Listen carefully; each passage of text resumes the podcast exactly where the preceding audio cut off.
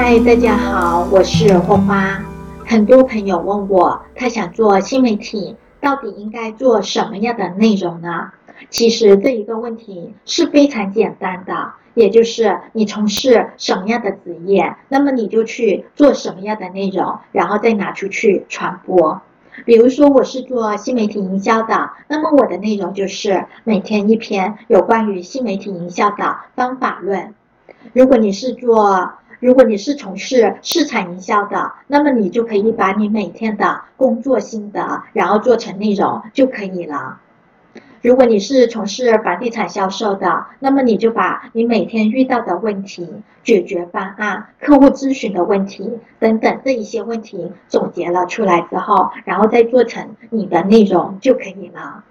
如果你是从事某一个，垂直领域的，那么你就可以把这一个小领域里边的小问题研究透彻了之后，然后再带着问题去做你的内容就可以了。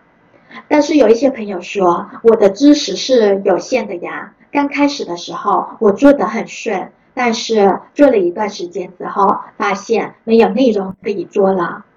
这就是问题的所在了。大家要学会去收集素材。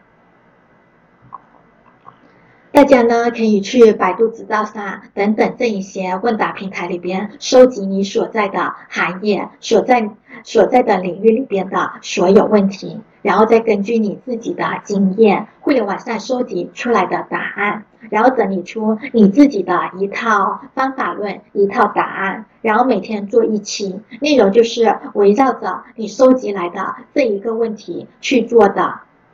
所以，第一步就是你要通过你所在的行业的关键词，然后在在问问答平台里边找到最经典、别人最想知道答案的问题，然后收集一百个这样的问题，你自然就就能够写上三个月了，不断篇。三个月之后，你自然就能够超过这一个行业里边、这一个领域里边百分之八十的人了。所以收集问题，你自然就会有素材可用了。这一个方法我已经讲过很多遍了，但是还是有很多的、很多很多的人在问、在咨询。今天就再次的强调一遍。大家行动起来！如果你想要在互联网上成为大咖，那么你就必须先去收集你所在领域里边的最经典的一百个问题，然后再坚持三个月，输出这一些问题的答案，做出内容之后，再发布到各大的新媒体平台。三个月之后，你自然就能够见到效果了。好了，今天就讲解到这里。如果你也想在互联网上，经营自己的事业，但是又不知道应该如何下手，那么你可以点击订阅按钮，订阅花花的课程。你也可以，你也可以加我的 QQ 或者是微信详细的咨询。谢谢大家，祝大家发财，下次见，拜拜。